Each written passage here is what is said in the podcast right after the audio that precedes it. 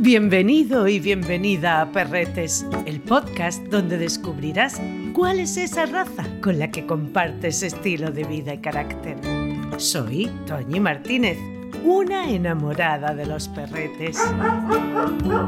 Todos los ladridos que escuchas en cada capítulo son sus voces originales.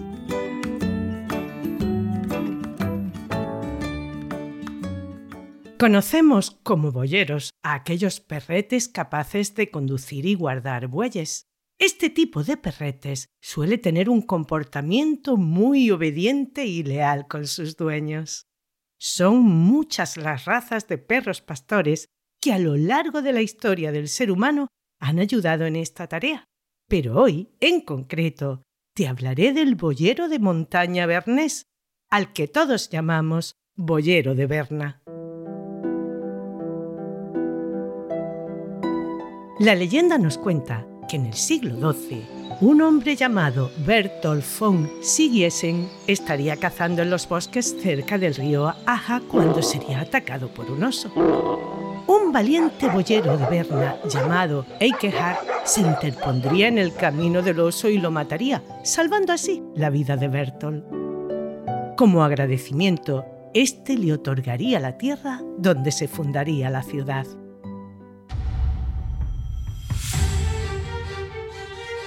Sobre sus orígenes hay, como pasa prácticamente en todas las razas, diversas teorías.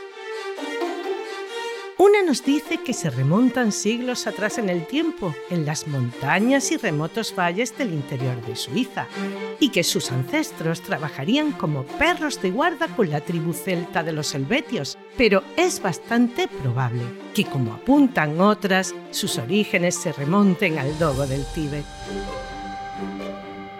Serían perros fuertes y musculosos, de gran cabeza, hocico corto y poderosas mandíbulas.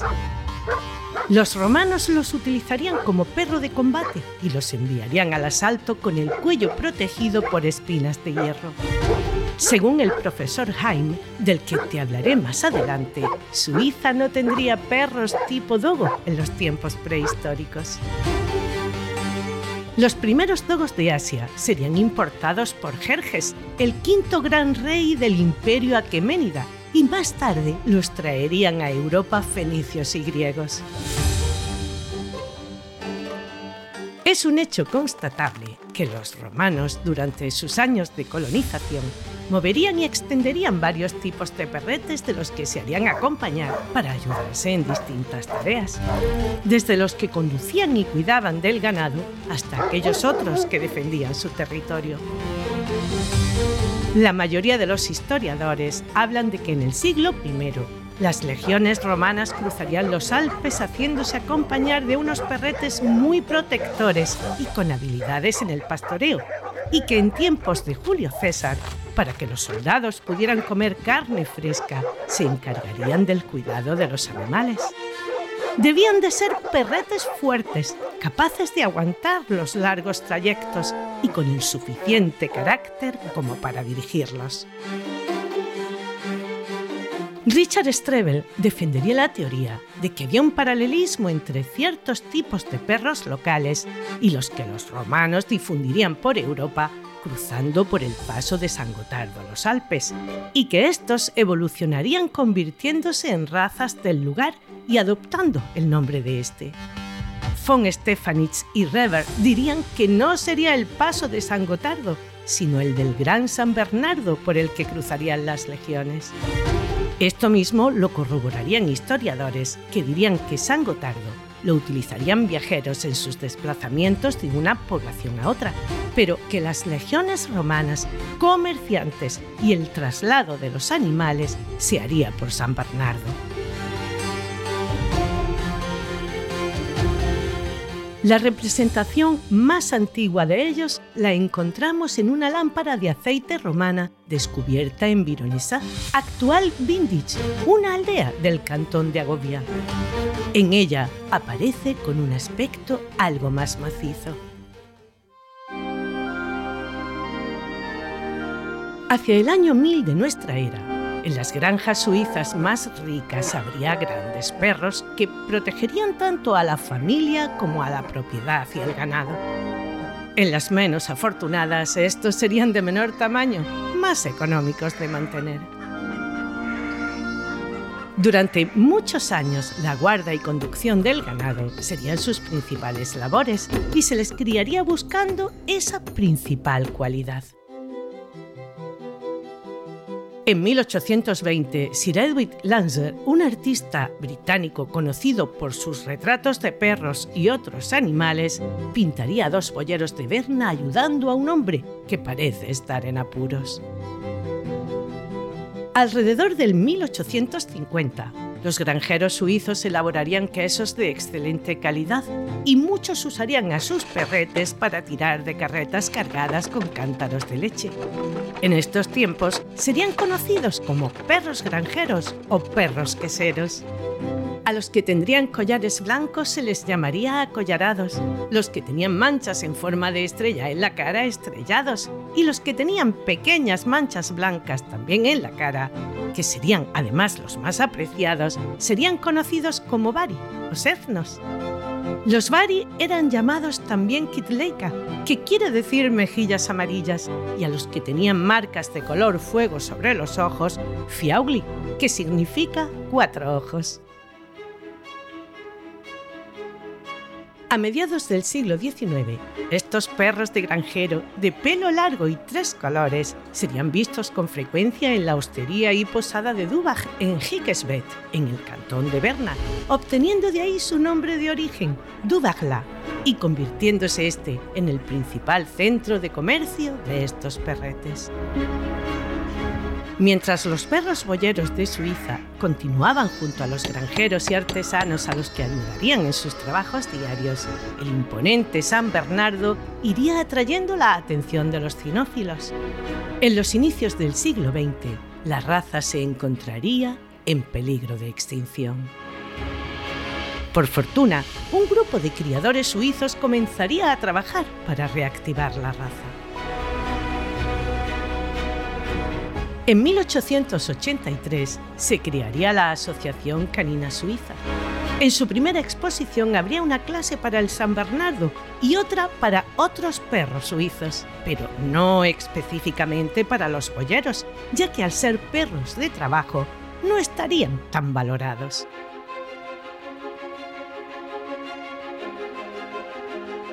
Life, un posadero de Burgdorf, sería uno de los primeros criadores de boyeros de Berna. Nacería en 1872 en el cantón de Berna y dedicaría gran parte de su vida a la cría y al desarrollo de la raza. En 1892, partiendo de las leyendas que su padre le contaría sobre la raza y con el ánimo de evitar que desaparecieran, buscaría en todo el territorio de Berna aquellos ejemplares más aptos en todos los sentidos. Esto daría lugar a que aficionados de otras razas de características similares, más allá de las regiones propias donde ejercían su labor como perro pastor, se interesaran por ellos también jugaría un papel importante en la organización de las primeras exposiciones caninas de la raza y en su promoción, tanto en Suiza como en otros países.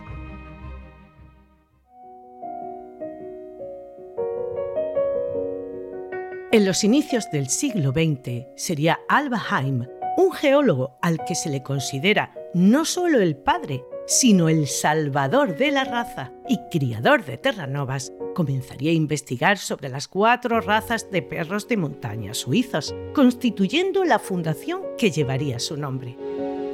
Todos estos boyeros tendrían en común cualidades que harían de ellos excelentes perros de guarda y compañía.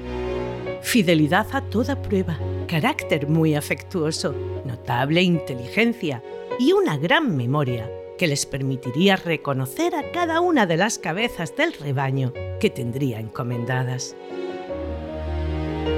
Haim hablaría del boyero bernés diciendo, pariente del gran boyero suizo del que se diferencia fundamentalmente por su manto largo y ondulado. Muy buen guardián, excelente perro de tiro, enérgico e infatigable. Este boyero posee una memoria prodigiosa y se sabe hacer obedecer por las vacas más recalcitrantes. Su temperamento exige a la vez firmeza y suavidad, pues cualquier signo de brutalidad hace que se revuelva. Un poco lento en el adiestramiento, conserva en su memoria todo lo que asimila. Es el perro más hermoso del mundo. En 1902 se les vería por primera vez participando en exposiciones caninas. En 1904, algunos aficionados a la raza persuadirían a la Asociación Canina Suiza para que durante una exposición que ese año se celebraría en Varna ya hubiera una clase para el Duverla. Participarían en ella seis machos y una hembra. En 1905, Cuatro de los perros que participarían en esta exposición serían inscritos en el libro de orígenes, quedando así constituido el desarrollo de la raza. En 1907, Life fundaría el Club del Boyero de Montaña Bernés con el fin de fomentar la cría selectiva y se redactaría el primer estándar para la raza. En este se describirían las características físicas y de temperamento y establecería los criterios para la cría. En 1908 se realizaría una revisión del estándar, convirtiéndose en la base del actual. La atención y el interés por ellos iría en aumento, inscribiéndose en la exposición de Lagenthal 21 ejemplares. En 1910, en la exposición celebrada en Berna, se registrarían 42 ejemplares y en la de Buchtag, a la cual acudirían muchos granjeros de los alrededores, 107, bajo los juicios del profesor Heim. Este observaría que muchos de ellos tenían colores no deseables y pelajes impropios, a los que descalificaría y aconsejaría a sus propietarios el que encaminaran sus planes de cría a buscar una mayor calidad por el beneficio de la raza. El respeto y admiración con el que Jaime contaría dentro del círculo de criadores haría que sus recomendaciones fueran tenidas en cuenta sin crear malestar alguno. Durante la Primera Guerra Mundial ejercerían como perros de rescate, mensajeros y como perros de trineo en las regiones montañosas de Suiza y otros países cercanos para transportar suministros a través de la nieve.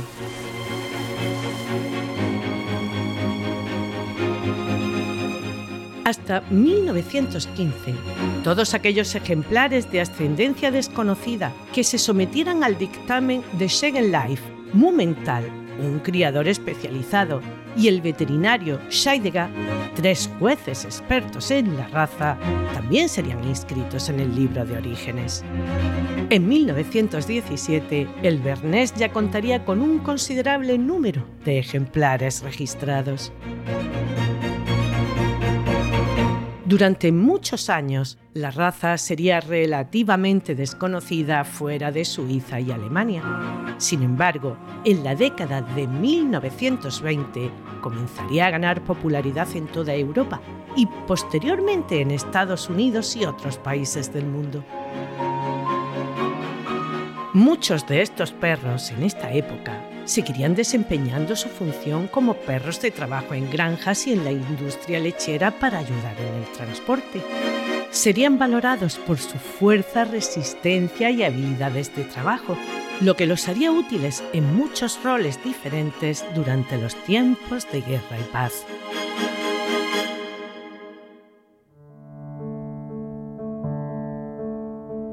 El primer registrado en Estados Unidos llegaría en 1926. Un ejemplar llamado Esten von importado de Suiza por la señora Polly Barnum. En los años siguientes, otros perros serían llevados al país por otros criadores y entusiastas del boyero de montaña bernés. Sin embargo, la raza no se establecería firmemente hasta algunos años después. En 1927, los registros de cachorros nacidos sobrepasarían a los del San Bernardo.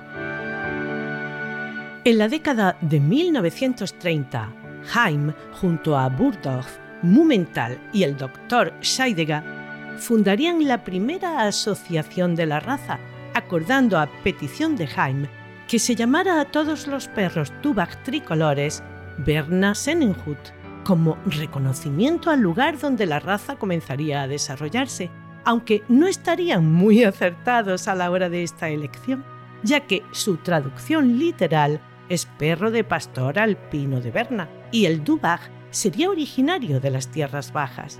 También llamarían con este mismo nombre a la asociación. Se establecerían planes de cría con el objeto de apartar a aquellos ejemplares que no mejoraran tanto la apariencia como el temperamento y se buscaría un tipo más uniforme. Esta selección daría lugar también a poder precisar las características del Bernés con las otras tres razas de perros de montaña. Este mismo año llegarían los primeros ejemplares a Reino Unido importados por el criador británico Willink. En 1937, el American Kennel Club les reconocería como raza.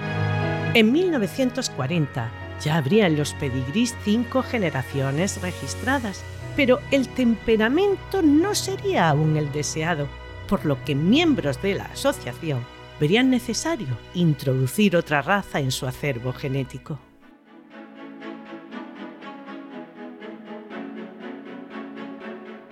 Un, llamémosle, accidente sería el que aportaría la solución.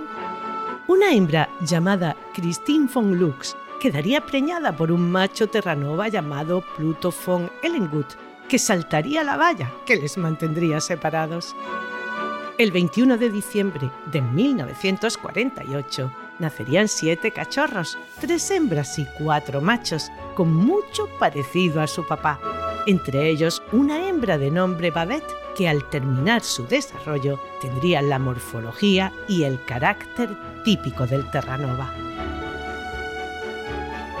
A Babette se le cruzaría con un bernés llamado Aldo Fontifot, dando como fruto ocho cachorros. De ellos, un macho y una hembra tendrían las marcas correctas del Bernés.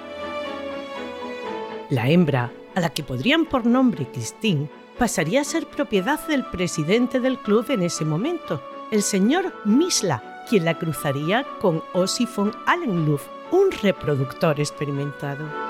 Nacerían cinco cachorros, pero solo dos, un macho y una hembra, sobrevivirían. El macho, al que llamarían Alex, se convertiría en un extraordinario representante de la raza, llegando a ser campeón internacional y mundial en 1956, dejando un legado de 51 camadas. Muchos criadores realizarían programas de consanguineidad para fijar las excelentes cualidades que se conseguirían a partir de estos hijos.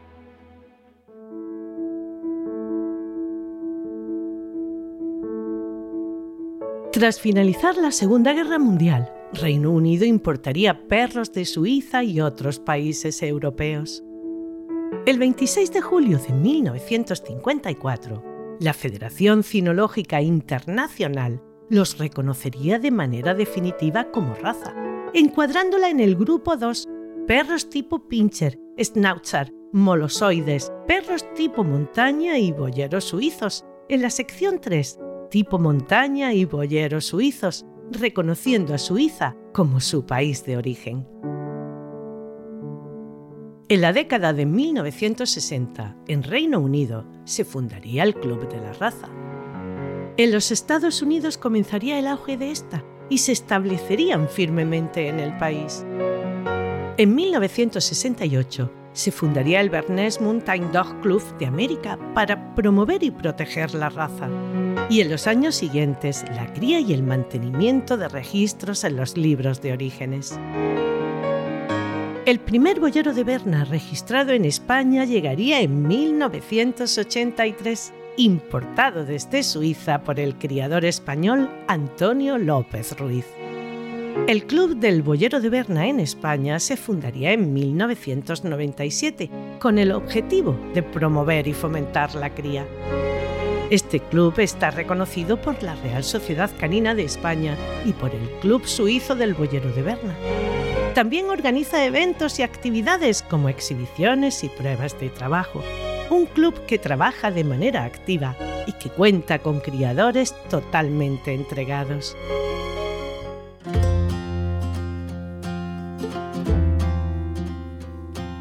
En la actualidad es una de las razas más populares en Suiza. El Soitegesha Club es uno de los mayores clubes del país, encargándose del control de la cría mediante unas pruebas conocidas con el nombre de Acron, que se realizan al boyero de Berna y a otras razas para evaluar la presencia de enfermedades hereditarias.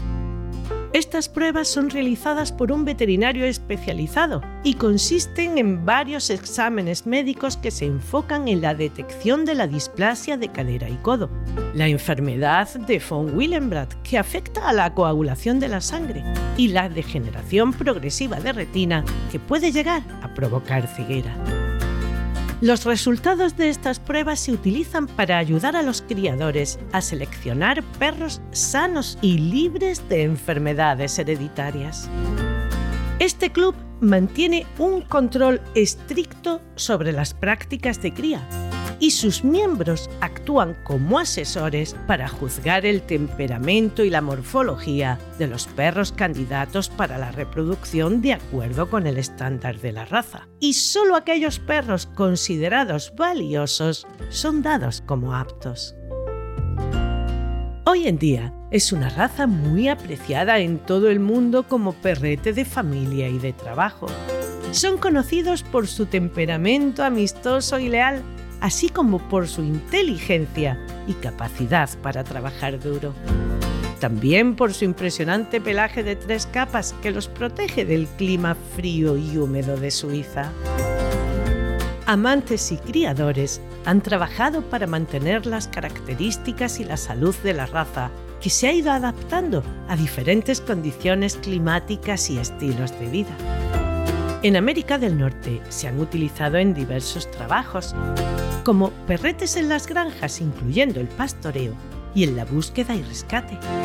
En Europa para el pastoreo y como perro guardián. En Asia, el boyero de Berna se ha vuelto muy popular como perro de compañía.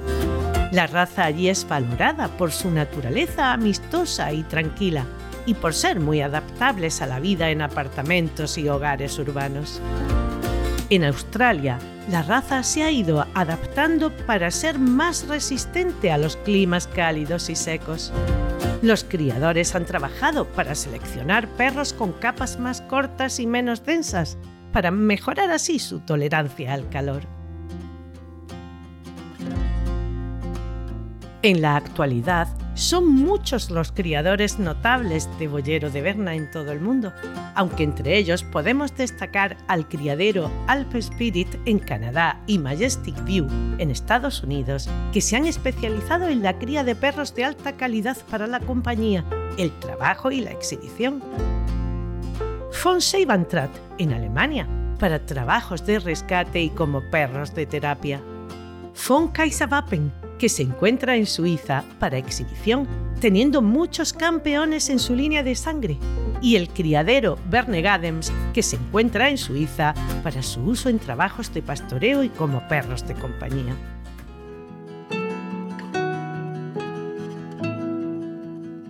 Seguro que has leído Heidi, el clásico de la literatura infantil suiza escrito por Joan Spiri, o has visto los dibujos animados inspirados en esta historia. ¿Quién no recuerda a Niebla, el entrañable perro del abuelo al que todas y todos recordamos con tanto cariño? Y es que el boyero de Berna es un perro con muy buen carácter, con un puntito independiente, muy afectuoso con su familia, incondicionalmente leal a los suyos y algo reservado con los extraños sin llegar a ser agresivo. Su tamaño y su potente ladrido le convierten en un buen vigilante de lo que él considera su territorio. Es difícil que ladre si no hay un motivo que lo justifique. Mónica Sánchez Marina, nuestra instructora formadora reconocida por la Real Sociedad Canina de España, evaluadora del carácter y adaptabilidad de los perretes que llegan al zoosanitario de Málaga e instructora en la escuela canina Kerkus, nos explica cuál es la diferencia en cuanto al carácter que hay entre los machos y las hembras de estos grandullones. Los bouviers son perros maravillosos, pero hay una gran diferencia entre los machos y las hembras. Las hembras siempre son más dependientes y menos cabezotas. Y en los machos siempre se presentan individuos mucho más tercos. En ello es importante en la fase de cachorro hacer un buen imprinting, es decir, una buena dependencia. Jugar al escondite en lugar de al pilla-pilla, siempre pocos minutos, cinco minutos sin cansarlos. Jugar pues siempre con un poquito de comida o caricia y nunca atarlos siempre, siempre que, no, que lo llamamos. A veces lo llamamos y lo volvemos a soltar o le damos una chucha, una caricia y volvemos a liberar pero sobre todo en ellos trabajar mucho la dependencia en fases de cachorro. Estar rodeado de su familia es para él una necesidad. No le gusta para nada la soledad. El boyero de Berna es conocido por su naturaleza protectora, cariñosa y juguetona con las personas chiquitas. Tolerará de buen agrado incluso las travesuras. Es un magnífico compañero de juegos. No obstante, su tamaño y fuerza, especialmente cuando son muy jóvenes, hará necesario que vigiles esos momentos, al igual que deberemos de enseñarles a que aprendan a respetar y a tratar con cuidado a sus perretes, explicándoles que son compañeros de juego, pero no juguetes. Es un perro muy versátil y que se utiliza con éxito en diferentes trabajos. Su tamaño, fuerza y resistencia le hace adecuado para la búsqueda y el rescate, ayudando en desastres naturales y en terremotos en la localización de personas atrapadas bajo los escombros. También son conocidos por su habilidad como perros de asistencia con personas con capacidades limitadas, abriendo puertas, apagando o encendiendo luces e incluso tirando de las sillas de ruedas. Como alertas para detectar cambios tipo bajadas de azúcar en personas diabéticas y como perretes de terapia.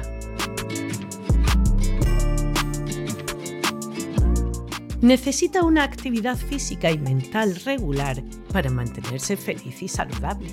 Es grande y fuerte y necesita salir a espacios abiertos en los que moverse y jugar, caminar, correr, nadar o incluso hacer senderismo. También le gustará participar en deportes caninos como la obediencia, protección y rastreo, como ya te comentaba antes, pero lo que más le gusta es el karting en Suiza y Suecia organizan competiciones para perros de tiro. Les apasiona tanto que resulta complicado controlar la impaciencia y el entusiasmo en la línea de salida. Además de su actividad física, necesita estímulos mentales que le hagas poner a pensar su cabecita para que sea un perrete equilibrado. En épocas calurosas busca las horas más frescas del día y reduce las actividades muy enérgicas. Evita que hasta los dos años dé saltos grandes que puedan perjudicar su osamenta durante el crecimiento. David García Suárez, nuestro juez internacional de trabajo deportivo, experto en conducta canina en la que lleva trabajando más de 30 años y monitor en la escuela canina Kerkus, nos habla de ellos.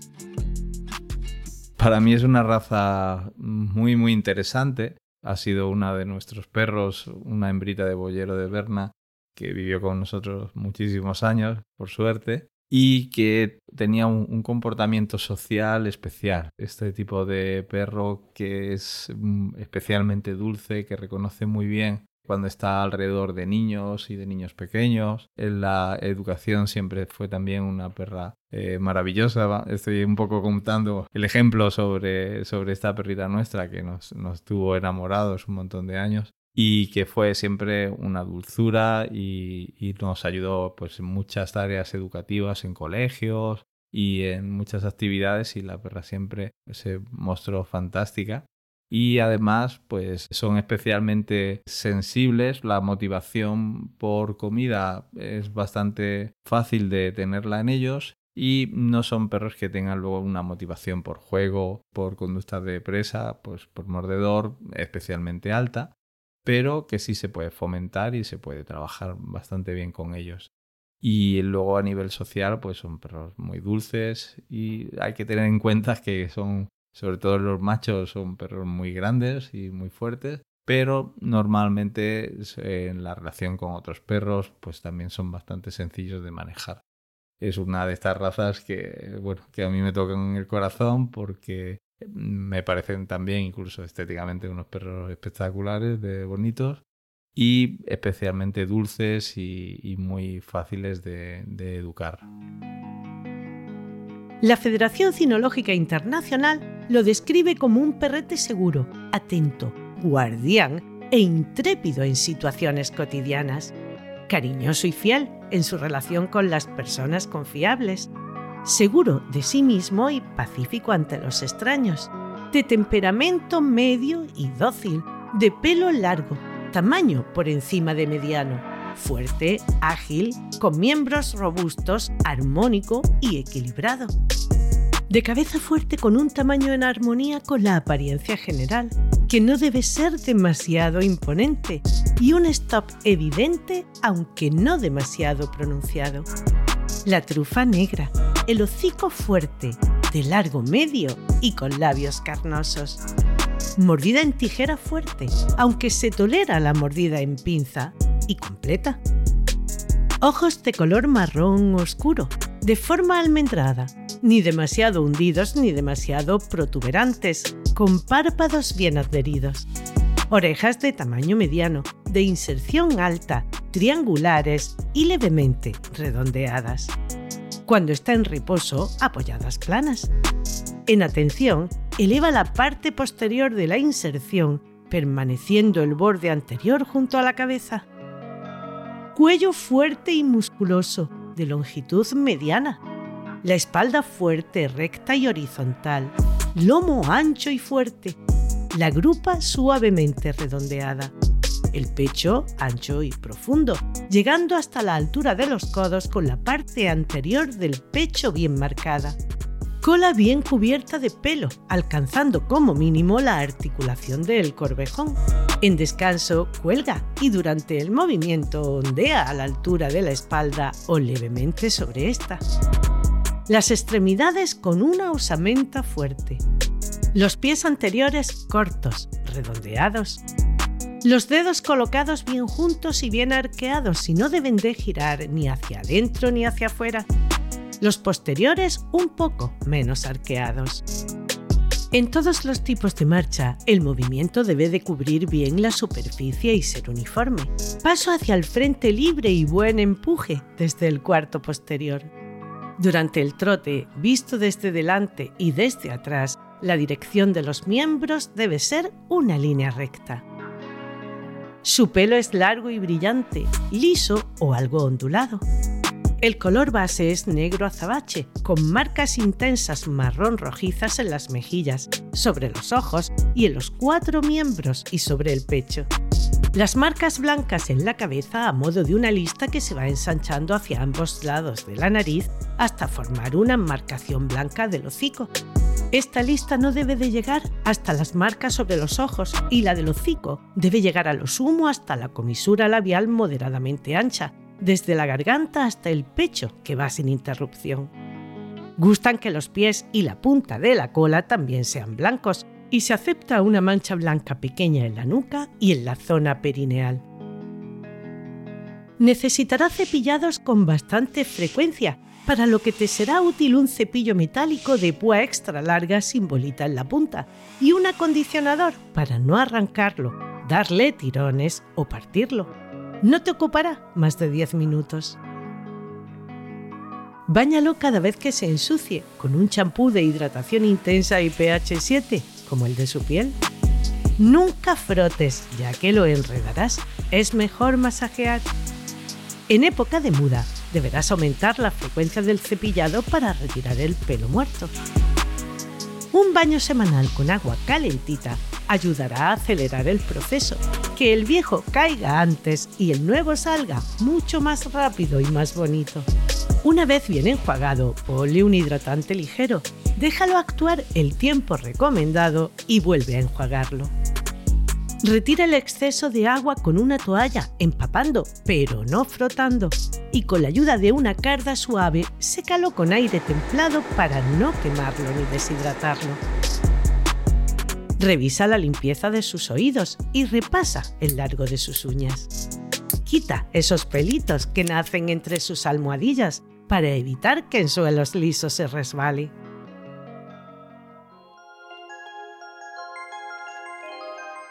De cómo le alimentemos dependerá en buena medida su salud en general. Recuerda aquella frase de somos lo que comemos. Deberá ser equilibrada y contener todos los nutrientes necesarios para mantener su salud y bienestar. Como perro grande, necesita una dieta que contenga proteínas y grasas de alta calidad, carbohidratos, vitaminas, minerales esenciales y condoprotectores para sus articulaciones. Elige siempre un pienso bien balanceado y que todas las carnes y pescados que contenga sean aptos para el consumo humano.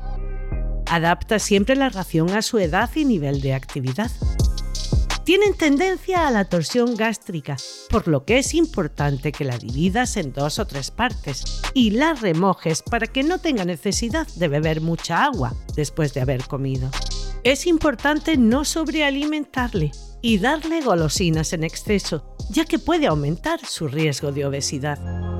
Asegúrate que no le falte el agua fresca y limpia en todo momento. Un hueso grande y crudo ayudará a mantener sus dientes limpios y será un magnífico entretenimiento. Como todo ser vivo puede sufrir trastornos en su salud. Deberás tener especial cuidado con las de tipo hereditario que antes te comentaba, displasia de cadera y codo, degeneración progresiva de retina y la enfermedad de von Willebrand, que se contemplan en las pruebas de salud que antes te hablaba. La enfermedad del disco intervertebral en la que el disco se hernia o se desplaza, lo que puede causar dolor y parálisis. Torsión gástrica, una emergencia médica en la que el estómago del perro se distiende y gira, lo que puede cortar el suministro de sangre al estómago y causarle la muerte. Es importante seguir la recomendación que te acabo de dar sobre cómo alimentarle y evitarle el ejercicio físico un par de horas antes y después de las comidas. También puede sufrir enfermedades cardíacas como la valvular degenerativa y la cardiomiopatía. El osteosarcoma y el linfoma también pueden darse. Es importante tanto la alimentación como el ejercicio, ya que pueden prevenir alguno de estos problemas.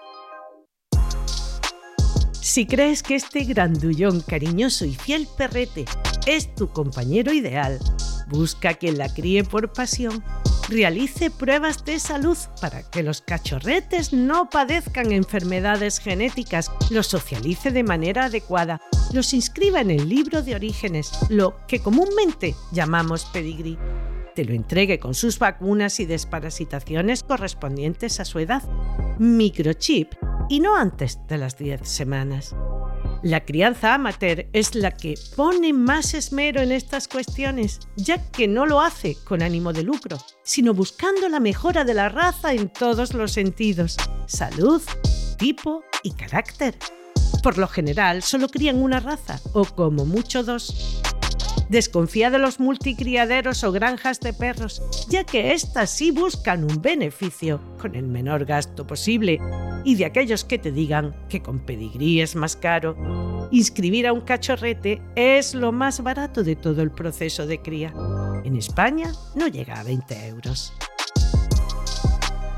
La esperanza de vida, si está bien atendido en todos los aspectos, está entre los 6 y 9 años.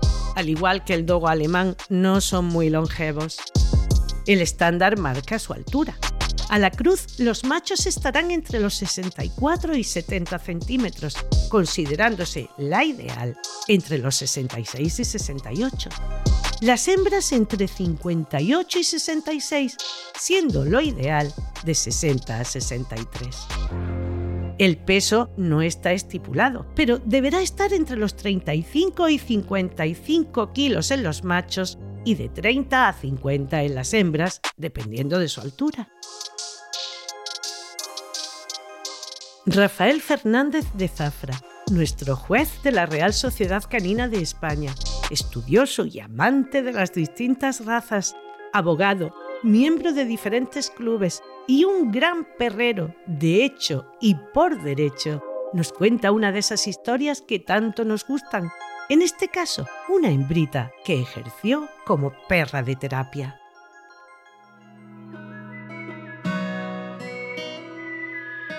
Casualmente eh, tengo unos amigos que tuvieron una, una perra. Fue una perra de estas que tuvo una mala suerte relativa y una buena suerte positiva. Salió de un criadero, no cumplía las expectativas de talla ni color y entonces pues la cedieron a un matrimonio que se dedican a la terapia asistida con animales. Y este animal estuvo haciendo mucho tiempo terapia con niños pequeños. Era buenísima, tenía un carácter maravilloso. Lo mejor que tienen es que es una raza muy poco ladradora y las hembras son especialmente dulces.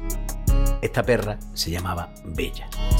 Cuando cumplió con su etapa de trabajo, allá por los ocho años, un cliente de, esta, de este matrimonio dijo que se quedaba con ella, que le gustaba mucho, que era muy cariñosa, porque la perra siempre que llegaba le hacía carantoña ahí mismo, y ellos vieron una posibilidad de una gran jubilación para un gran animal que tanto había trabajado, con niños disminuidos psíquicos y físicos. Y se la llevó. La anécdota viene ahora. Este chico, que era gaditano, estaba casado con unas chicas de aquí de Málaga, y pues las cosas que pasan, las parejas, pues tienen unos momentos idílicos y después otras parejas se rompen y en este caso se rompieron. El único escollo con la ruptura de la pareja fue Bella, porque tenían una labradora y a Bella. La rubia no era mala, pero la Bella era tan dulce que fue el escollo que tuvieron para el divorcio, porque ambos dos las querían hasta que el chico consiguió llevarse a la perra a su casa junto con la rubia, ¿no? porque no querían separarla, eran como dos hermanitas.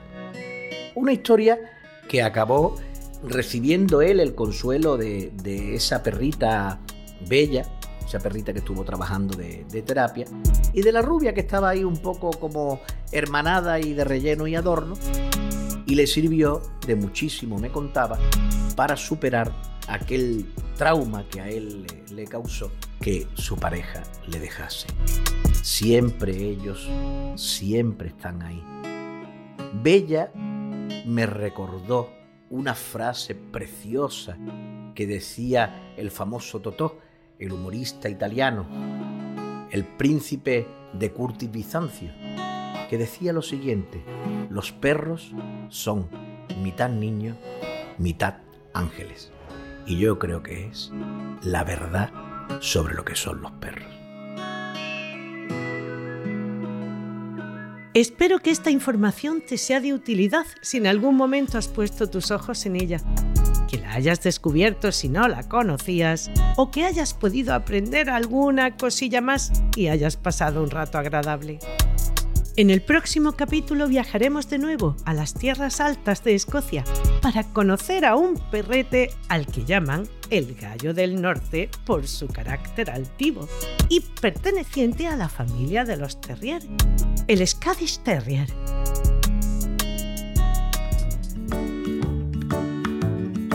Has escuchado Perretes, un podcast de Toñi Martínez con la colaboración de Mónica Sánchez Marina, Rafael Fernández de Zafra y David García Suárez. Pablo Cruz hizo la supervisión. Mi agradecimiento a María Santonja, Francis Arrabal y Pablo Cruz por animarme a llevar a cabo este proyecto.